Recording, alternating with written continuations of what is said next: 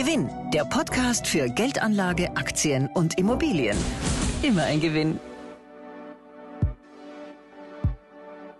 Das Börsenjahr 2021 verlief bis zuletzt besser, als es sich die größten Optimisten wahrscheinlich sogar erträumt hätten. Fast an allen Börsen konnten sich Anleger über zweistellige Zuwächse freuen, insbesondere auch an der Wiener Börse. Und ähm, an vielen Märkten ging die Erholung vom Corona-bedingten Einbruch im Jahr 2020 ungebremst fort und äh, an vielen Börsen konnten auch neue Allzeithöchststände gefeiert werden. Ein Ende der Pandemie wurde dabei im Wesentlichen schon vorweggenommen, wie es ausschaut. Doch zuletzt bereitete die neue Omikron-Variante des Covid-Virus Börsianern wieder Kopfzerbrechen, ebenso wie die stark gestiegenen Preise und die allseits bekannten Probleme mit Lieferengpässen und Rohstoffknappheit. Die Frage ist, droht damit jetzt ein Ende dieser langlaufenden Aus an den Aktienmärkten? Müssen sich Anleger nach 20 Monaten Sonnenschein jetzt wieder wärmer anziehen, wenn es um die Börse geht? Herzlich willkommen zu einer neuen Ausgabe des Gewinn Podcasts. Mein Name ist Martin Meyer.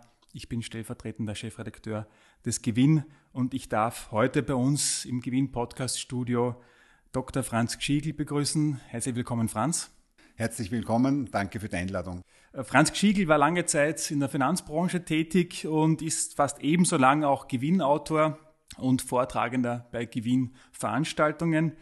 Franz, was waren aus deiner Sicht rückblickend so die wichtigsten Ereignisse, Entwicklungen an den Börsen 2021? Ja, du hast es ja schon erwähnt.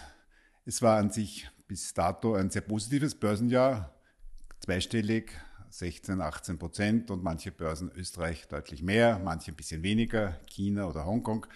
Aber an sich können wir sehr positiv auf dieses Jahr zurückblicken. Ja, die Highlights, du hast auch schon das Wichtigste erwähnt. Es war ein sehr starker Erholungseffekt auf der Konjunkturseite nach dem sehr schwachen Vorjahr. Das heißt, dieser äh, Rebound hat jedenfalls stattgefunden. Erstmals wurden auch Wirtschaftsprognosen sogar nach oben revidiert. Dann, ja, Corona hat uns bestimmt und bestimmt uns so weiter, wie du richtig erwähnt hast. Ja, für manche überraschend, aber wenn man sich mit dem Thema auseinandersetzt, wird man auch in den nächsten äh, Jahren wahrscheinlich mit Mutationen rechnen. Die Börsen sind aber sehr nervös und haben durch im November gleich einmal zumindest ein, zwei Tage eine kleine Zacke nach unten gebracht und das wird uns auch 2022 belasten. Ja, positiv natürlich auch die Gewinnsituation bei Unternehmen. Auf der negativen Seite wurde schon erwähnt, Lieferengpässe haben dazu geführt, dass zum Beispiel international fast eine Million Kraftfahrzeuge weniger hergestellt werden konnten. Statt 10,5 nur 9,6 Millionen wird geschätzt. Also da ist diese Knappheit bekannt, aber die Chips fehlen ja auch in anderen Sektoren. Positiv äh, ist zu erwähnen, dass die Zinssituation stabil geblieben ist. Das heißt, niedrige Zinsen kurbeln natürlich äh, die Wirtschaft an und fördern auch den Geldzufluss Richtung Aktien. Und da sind wir bei unserem Börsenthema. Das heißt, äh, es ist unverändert so, dass die Alternativen zu Aktien sehr gering sind, wobei natürlich spekulative ähm, Weichen Richtung Kryptowährungen und anderen Kunstgegenständen zum Beispiel manchen offen geblieben sind. Da gab es natürlich oft dreistellige Kurssteigerungen, aber auch sehr rasante Einbrüche. Ich darf nur zwei negative Faktoren, die auch heuer wieder mitgeschwungen sind, erwähnen. Das eine ist, äh, dass wir die Verschuldungssituation weltweit natürlich irgendwie auf die Seite geschoben haben durch Corona. Das wird uns aber über die nächsten Jahre auch ein bisschen belasten. Und dass es schon in China da und dort ein Blitzgewitter gegeben hat, ist ein bisschen ruhiger wieder geworden. Aber da hat es schon, muss ich sagen, Transformationsprozesse in die eine oder andere Richtung gegeben, die auch die Börsen belastet haben und sozusagen das High Life der Technologiewerte und dahinterstehender Milliardäre hat sich ein bisschen verändert. Bleiben wir vielleicht noch kurz beim Rückblick. Was war dann der Grund, warum gerade die Wiener Börse sich so stark entwickelt hat im Vergleich zu anderen Märkten? Ja, die Wiener Börse, und man sieht ja, wenn man auf der Autobahn nach Wien kommt, Wien ist anders, ist eines der plakativen ähm, Signiers, wenn man da äh, sich der Hauptstadt nähert. Ja, Wien ist die letzten Jahrzehnte immer etwas anders gewesen. Der Hauptgrund sicher, wir haben eine Nischenbörse. Wenn die großen Börsen stark laufen, es wurde eingangs erwähnt, dass wir an sehr vielen Plätzen ja schon wieder historische Höchststände hatten, dann sucht man auch nach etwas vernachlässigten Börsen, Plätzen. Und da ist Wien, nämlich auch von der Bewertung her gesprochen, sehr, sehr interessant gewesen. Es ist bekannt, dass es ein sehr enger Markt ist. Es gibt äh, doch einige sehr tolle Unternehmen. Es hat der Bankensektor, der sehr stark im Index gewichtet ist, angezogen. War doch weltweit ein positives Signal. Es hat die OMV als eine der drei wichtigsten Aktien im ATX auch ein Plus von um die 60 Prozent im 12-Monats-Abstand mit den Ölwerten natürlich auch gezeigt. Das heißt, die drei, vier wichtigsten Werte haben einmal den ATX nach oben gebracht. Und dadurch, dass es ein relativ enger Markt ist, genügen dann äh, doch ein paar optimistische Käufe, um hier die Kurse nach oben zu bringen. Abgesehen von der Wiener Börse, wo waren sonst so die stärksten Zuwächse in den vergangenen zwölf Monaten? Also Wien war ja ganz, ganz weit vorne. Sonst waren es eher exotische Börsen, Abu Dhabi zum Beispiel, wo kaum jemand aus äh, internationaler Sicht investiert. Aber überraschend auch äh, für viele Moskau, wo aufgrund der gestiegenen Gas- und Ölpreise und anderer Rohstoffe hier die Börse unauffällig aber doch äh, auch in den Spitzenrang erzielen konnte. Sonst muss ich sagen, ist ja Österreich mit um die 40 Prozent ja eh ganz, ganz äh, weit vorne. Gab es auch Börsen, wo es bergab ging in den vergangenen zwölf Monaten? Die Börse Hongkong die ja sehr chinalastig ist. Interessanterweise die chinesischen Aktienindizes unterschiedlich, aber auch eher nur mit dem mageren Plus, Minus. Das kommt dann auf den Betrachtungszeitraum drauf an. Also Shenzhen sind wir bei plus sechs Prozent. Ähm, Shanghai ist jetzt, glaube ich, äh, minus zwei. Also da ist wenig Bewegung, wie erwähnt, hat es nicht nur äh, diese Themen bei den Technologiekonzernen gegeben, sondern auch äh, die schwebende und noch immer nicht abgeschlossene Immobilienkrise, wo es doch um über 300 Milliarden geht mit entsprechenden äh, Lawineneffekten. Also da ähm, hat man im Moment eigentlich mit Aktien nicht viel Glück gehabt.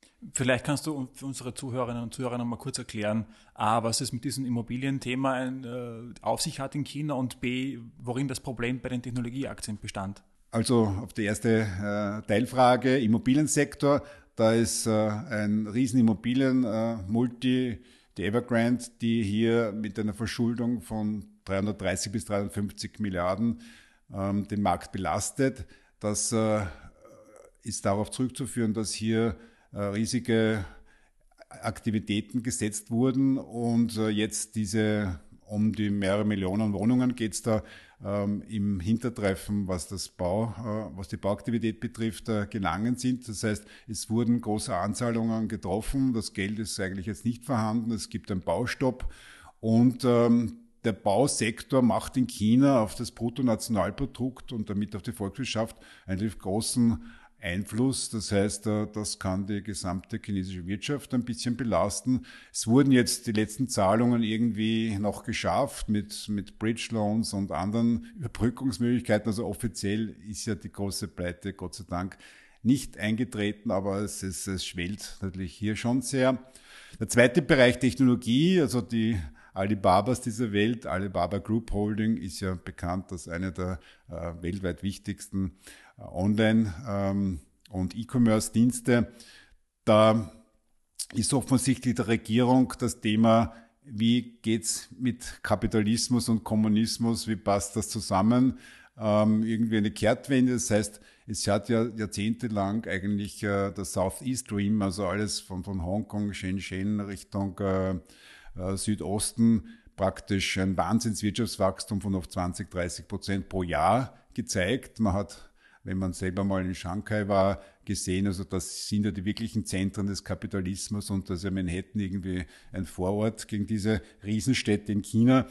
Das hat man mehr oder weniger gedeihen lassen, aber irgendwie dürfte der Politik durch äh, die Sache über den Kopf gewachsen sein, weil hier doch sehr viele Milliardäre dann sich äh, in ihrem Verhalten nicht so gezeigt haben, wie sich das äh, die Regierung Politik erwünscht. Das heißt, da hat man nach chinesischer Methode äh, einfach den Riegel vorgeschoben und hier massive Einschränkungen durchgeführt und angekündigt, ähm, um diese Exzesse etwas einzudämmen. Wir haben jetzt schon besprochen, wie stark die Aktienkurse gestiegen sind. Sind die Aktien damit aus deiner Sicht bereits überbewertet? Ist der Markt überhitzt? Also man sagt so schön, easy money has been made, also das, das schnelle, leichte Geld, das ist äh, mehr oder weniger schon gemacht worden oder konnte man machen. Ich glaube aber trotzdem, dass wir noch nicht in einer Phase der Übertreibung und Überbewertung sind. Wir sind vielleicht aus einer neutralen Phase jetzt schon äh, ein bisschen rausgerutscht, aber es ist keine einzige Aktienbörse der Welt in einer Phase, wo man sagen muss, das ist heillos überbewertet und nur jetzt durch Käufe nach oben getrieben. Es passt noch mit der Wirtschaftserholung, was die Unternehmensgewinne betrifft. Es passt noch das niedrige Zinsumfeld, auch wenn hier schon Anzeichen von Trendwenden vorsichtigen Trendwenden erkennbar sind. Und es passt vor allem die Cash Mountains, das heißt Milliardenbeträge, die Veranlagungen suchen und eben zum großen Teil am Aktienmarkt landen werden, was auch 2022 anzunehmen ist. Hast du Beispiele, wie denn die Aktien bewertet sind jetzt in einzelnen Märkten? Im historischen Vergleich als auch zu anderen Märkten? Ja, also Amerika wird als wichtigster Markt immer als erstes zitiert.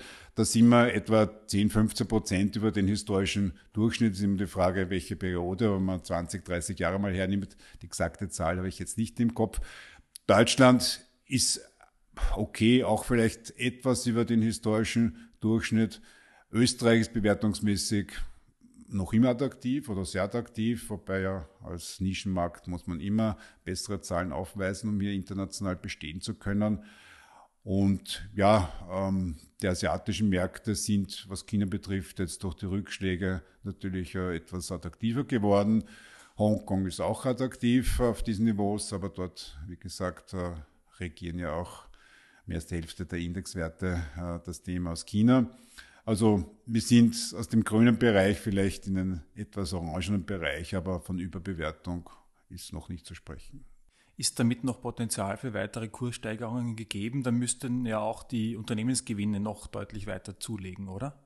Ja, wenn man die fundamentalen und Börsebewertungskennzahlen heranzieht, hast du vollkommen recht. Ähm, müssten die Gewinne auch äh, mitziehen. An sich sind die Outlooks für das nächste Jahr nicht so schlecht, natürlich abhängig auch, was man sich von der Konjunktur und damit der Gesamtsituation erwartet.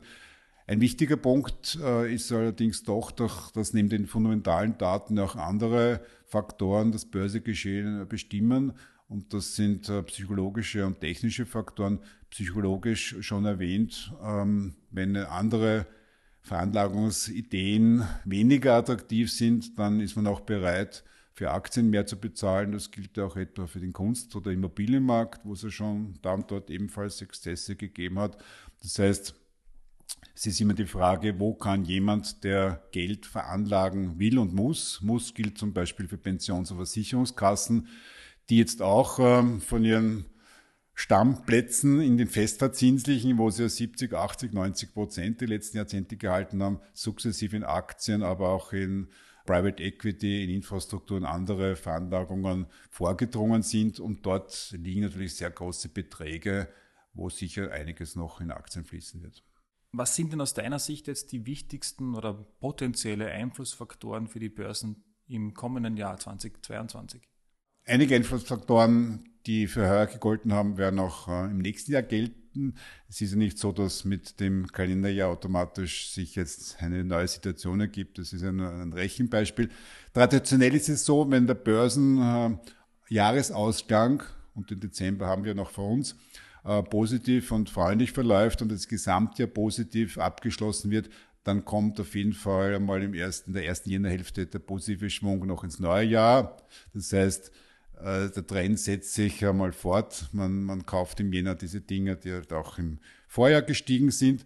Wir können dann schon sicher vielleicht zweite Jännerhälfte im Februar mal so ein bisschen ein, ein Jänner-Februar-Loch an den Börsen bekommen.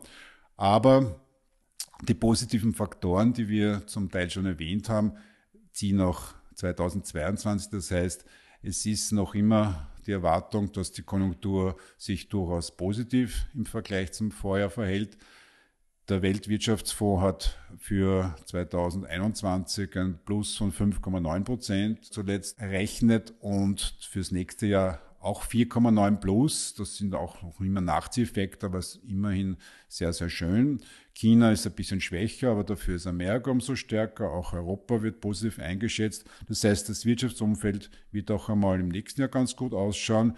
Die Zinsen, ja, erste Indikationen, dass äh, das egal Tapering oder welche Programme, PEP in EZB oder was auch immer hier zu nennen ist. Das heißt, die Notenbanken gehen ein bisschen von der Bremse weg und man erwartet sogar vielleicht, dass Amerika schon die Zinsen im nächsten Jahr erhöhen könnte und die EZB dürfte sich noch Zeit lassen. Das war auch in den letzten Jahrzehnten immer so, dass ähm, Europa im Vergleich zum anglosächsischen Raum zeitverzögert reagiert. Aber einmal für das erste Halbjahr 22 brauchen wir uns zu den Zinsen noch keine negativen Gedanken machen. Unverändert gilt dem, wie vorhin oder mehrmals schon erwähnt, dass sehr viele Mittel zum Veranlagen vorhanden sind und ein Riesenthema, das durch Corona, das wäre dann ein Belastungsfaktor, etwas in den Hintergrund gerückt ist, das ist das komplette Thema Klimawandel, Green Investments, da geht es ja nicht um Milliarden, sondern weltweit um Billionen, die wieder in verschiedenen Branchen investiert werden, die wieder da und dort Transformationsprozesse, nämlich sehr positive, auslösen und auslösen werden. Zu den Belastungen sollten wir auch einiges sagen. Ich habe schon angedeutet, Corona, jetzt aktuell ja eh wieder ein verstärktes Thema, schwer einzuschätzen, wie weit das die Wirtschaft und das Wirtschaftsleben beeinträchtigt, aber wir haben ja schon einige Beispiele gesehen und die Börse und damit die Börsianer sind da irgendwie leidensfähiger, wenn man schon eine Situation einmal durchlebt hat. Das heißt, wenn es nicht, wirklich nicht uh, zu einer ganz massiven uh, Situation kommt, dann würde die Börse, glaube ich, das sukzessive ganz gut uh, wegstecken. Ich habe schon das Thema der Überschuldung, egal ob Staaten, Kommunen, und wer auch immer genannt. Das ist langfristig ähm, schwer zu lösen, also es weiß noch niemand den großen Ausweg. Dann natürlich sollte sich in China die Immobiliensituation äh, extrem verschlechtern, dann hat das natürlich auch äh, negative Effekte auf die anderen ähm, Börsenplätze und ganz am Anfang ja von dir schon erwähnt, das Inflationsthema ob das Gespenst jetzt wirklich größer wird und nur vorbeihuscht oder ob uns die Inflation, sie ist dem Motto gekommen, um zu bleiben, ähm, erhalten bleibt, ist die Frage. Es ist halt schon so, dass die Energiepreise, die Rohstoffpreise und die Immobilienpreise in den einzelnen Inflationsraten schon einen großen Einfluss haben. Jetzt, wenn man zwar sagt, okay, Benzin, Diesel als wichtiger Treibstoff, ja, stark gestiegen, aber das macht im Warenkorb nur wenig aus. Muss man bedenken, es müssen ja nahezu alle Waren transportiert werden. Das heißt, ähm, die Auswirkungen erhöhter Transportkosten, die Auswirkungen auch äh, von Logistikthemen, die Auswirkungen von äh, Containerhäfen, die zum Teil absichtlich oder unabsichtlich äh, blockiert werden haben ja schon in den Lieferketten zu Problemen geführt, die erhöhte Preise in sehr vielen Bereichen nach sich gezogen haben. Das heißt, ähm, wir müssen uns schon von der 0% Inflation international und auch in Europa verabschieden. Aber die letzten Zahlen von 5 und Amerika 6% das waren aus meiner Sicht schon Ausreißer. Aber von Level von 2 bis 2,5 Prozent, glaube ich, kann man sich schon für 2022 einstellen. Das will ich aber auch gleich für die Börsen jetzt äh, nicht negativ interpretiert sehen, weil wenn die Wirtschaft äh, sich äh, passabel mit den erwarteten 4,9 Prozent entwickelt, dann kann das durchaus auch mit einer leicht gestiegenen Inflation den Börsen nicht wehtun. Ähnlich wie du argumentieren ja viele Experten auch, die sagen, die Inflation sollte sich im kommenden Jahr wieder normalisieren auf ein leicht höheres Niveau als vor der Krise, aber vor der Krise war es ja ohnehin zu niedrig äh, aus Sicht der meisten Experten. Die Frage ist nur, ab wann müssen wir uns in Bezug auf die Inflation dann doch wiederum Sorgen machen? Ab welchen Niveaus, beziehungsweise wann würdest du sagen, sollte man sich das Thema Inflation noch einmal näher anschauen im kommenden Jahr? Ja, Inflation ist ja sehr eng äh, mit der Zinsentwicklung gekoppelt und jetzt äh, aktuell entkoppelt. Das heißt, die Notenbanken haben ja also ganz wenige, aber die ganz Großen haben mal jetzt noch gar nicht äh, reagiert. Und die Inflation ist doch doppelt so hoch, sagen wir mal, oder auch noch höher gegenüber den 2%, die lange Zeit auch von der Europäischen Zentralbank richtig angestrebt wurden. Und dadurch ist man jetzt da ein bisschen in einer Zwickmühle. Das Thema ist eher ähm, so zu sehen, dass natürlich Inflation bedeutet der Kaufkraft, Kaufkraftverlust. Und wenn sich das dann auf die Konjunktur des privaten Konsumenten niederschlägt, der etwa eben jetzt doch äh, einige Mittel mehr für Heizen, Wohnen und äh, Mobilität benötigt, dann kann das schon auch wirtschaftlich äh, einen kleineren Rückschlag oder einen geringeren Anstieg verursachen. Das Entkoppeln von der Zinssituation, was für die Finanzmärkte natürlich wichtig ist, findet aus meiner Sicht als zeitversetzt statt. Und da sind wir auch ebenfalls in der Zwickmühle, weil ein starker Zinseinstieg würde ja zu enormen Belastungen führen aufgrund der hohen Verschuldungen. Da geht es jetzt nicht nur um die immer wieder zitierten südeuropäischen Länder, wo wir ja schon vor einigen Jahrzehnten einige Probleme hatten, sondern das ist ein weltweites Thema. Angenommen, in den Industriestaaten auf 4, 5 Prozent Zinsniveau steigen würden, dann hätten da einige mit dem Zurückbezahlen ihrer Schulden, glaube ich, ein Problem. Im kommenden Jahr, wo siehst du da die, die größten Chancen oder vielleicht Sonderchancen, die sich ergeben an den Börsen? Ja, es waren ja auch äh, heuer, 2021, sehr interessante branchenspezifische Entwicklungen. Ich glaube, da wird man einiges auch im nächsten Jahr erwarten, erhoffen dürfen. Ein aktuelles Thema, schon mehrmals angesprochen, Corona. Also ich glaube, das Wettrennen, wer hier unter den Impfstoff und dann auch auf der anderen Seite Medikament-Thema äh, liefern kann und hier entsprechende Gewinne erzielen kann. Das wird auch 2022 gelten. Das heißt, die Aktien und Gesellschaften, die jetzt schon vorne dabei waren, wie eine Moderna, BioNTech und Valneva, die sich ja alle äh, mehr als verdreifacht teuer haben, da glaube ich, kann man, wenn man spekulativ investiert sein will, noch immer einen Blick drauf werfen, trotz der hohen Kursniveaus, weil ja auch die Gewinne dann entsprechend steigen, wenn hier gleich in Millionenstück ja die Impfampullen verkauft werden. Und die Regierungen sind ja dabei, dass sie schon Vorverträge oft abschließen. Das heißt, das Geschäft ist abgeschlossen und viele Unternehmen wie BioNTech sind da mit riesigen Förderbeträgen auf zwei, dreistellig Millionen Höhe hier auch unterstützt worden von der Regierung. Das heißt, das äh, wird einmal ganz gut laufen. Ich glaube, dass der Chips äh, Engpass oder Chip-Engpass äh, auch äh, das erste Halbjahr 22 aufrecht bleibt. Das heißt, diejenigen, und da würde ich auch die großen Unternehmen wie eine Infineon oder eine österreichische AT&S, die ein Riesenwerk auch in Schanke hat, mit äh, erwähnen wollen, weil hier einfach die Nachfrage auch im nächsten Jahr noch äh, weit über den Produktionsmöglichkeiten liegen wird.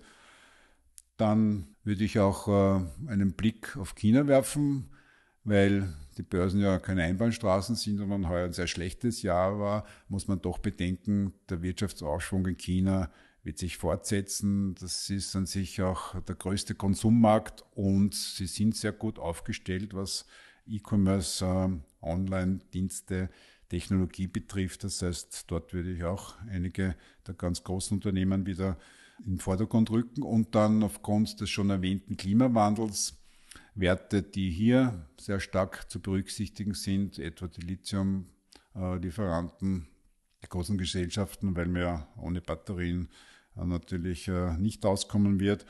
Auch ähm, Wasserstoffaktien haben nach einem Einbruch wieder deutliches Lebenszeichen von sich gegeben. Also es ist schon ein breites Bündel und das ist auch das, was wir immer wieder empfehlen, dass man natürlich diversifizieren sollte. Das heißt, jetzt sein ganzes Geld auf eine ähm, Aktie aus dem Impfstoffbereich oder auf eine Kryptowährung äh, zu setzen, das wäre sehr kühn. Der Mix macht's aus und da würde ich auch von der Strategie her so vorgehen, dass man sagt, ich glaube an gewisse Unternehmen und Themen, vor allem jene, die eben schon fundamental gut abgesichert sind als Basisportfolio und dann arrondiere ich das und mische ein paar Aktien dazu, wo ich sage, das ist jetzt gerade äh, ein Trend und ich hoffe, dass sich der Trend fortsetzt, dass man hier dann mit einzelnen Aktien sich das entsprechend aufbessert. Du hast erwähnt Wasserstoffaktien und auch äh, Lithiumunternehmen. Kannst du da vielleicht ein, zwei Beispiele von Unternehmen nennen? Ja, also ich würde hier auch auf die allergrößten ähm, Werte setzen, weil die Schwankungen so extrem sind.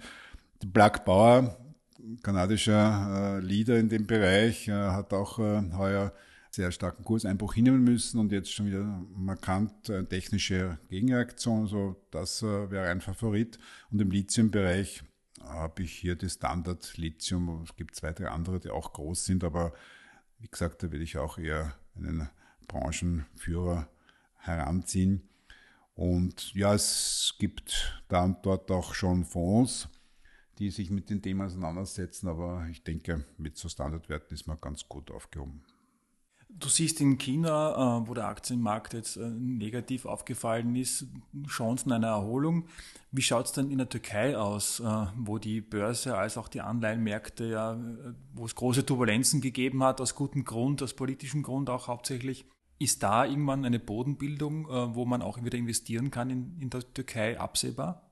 Die Börse Istanbul ist ja durch die Jahrzehnte schon ein sehr spannender Börsenplatz schon seit vielen Jahren ja deutlich größer als, als die heimische Wiener Börse und äh, auch äh, vom der Wirtschaftsentwicklung unheimlich interessantes Land, vor allem was Istanbul und das Umfeld betrifft, aber auch die anderen großen Städte und äh, Landschaften und Gegenden ziehen hier nach. Du hast schon erwähnt, es sind vielerlei Turbulenzen, die hier natürlich die internationalen Investoren abhalten. Es ist eine zweistellige Inflationsrate, die politische Unsicherheit, das Thema Menschenrechte, äh, das Flüchtlingsthema. Also da spielt sehr, sehr viel mit, soziale Konflikte, die herrschen. Also ein Grund, wieso die Börsen äh, das nicht so honorieren, wobei der Aktienindex schon freundlich war. Also die Börsen sind gar nicht so schlecht gewesen, aber man hat das großteils oder fast alles an der Währung verloren. Und das ist für uns als Euro-Anleger natürlich das Entscheidende. Auch die Möglichkeit, die wir äh, gelegentlich als Spekulation ähm, erwähnt haben, nämlich dass ich äh, türkische Lira Depots eröffne bei einer Bank und die hohen Zinsen, die dort gezahlt werden, ähm, dadurch lukriere, halte ich nicht für sinnvoll, weil die Zinsen ja eher nicht so hoch sind wie die Inflation und die Währung weiterhin eigentlich angeschlagen ist. Also das eine Spekulationsfeld sollte man auch weglassen. Man kann, ähm, wenn man mutig ist, natürlich äh, schon äh, darauf achten, ob da im ersten Halbjahr 22 eine Bodenbildung stattfindet, weil die Börse Istanbul hat ja oft gezeigt, auch wie der heimische Wiener Platz, dass dann eine Snapback-Bewegung gleich einmal 30, 40 Prozent sein kann. Also Istanbul war auch in den letzten Jahrzehnten schon öfters einmal der Jahrestop-Performer mit 80, 100 Prozent in einem Jahr. Aber ist wirklich ein sehr, sehr heißes Eisen und hat momentan eher Casino-Charakter. Gut, herzlichen Dank, Franz, dass du zu uns ins Gewinn-Podcast-Studio gekommen bist. Herzlichen Dank auch an Sie fürs Zuhören. Äh, wir freuen uns darüber, wenn Sie auch beim nächsten Mal wieder reinhören, bei der nächsten Ausgabe des Gewinn-Podcasts. Bleiben Sie gesund. Bis zum nächsten Mal. Dankeschön. Gewinn, der Podcast für Ihren persönlichen Vorteil. Immer ein Gewinn.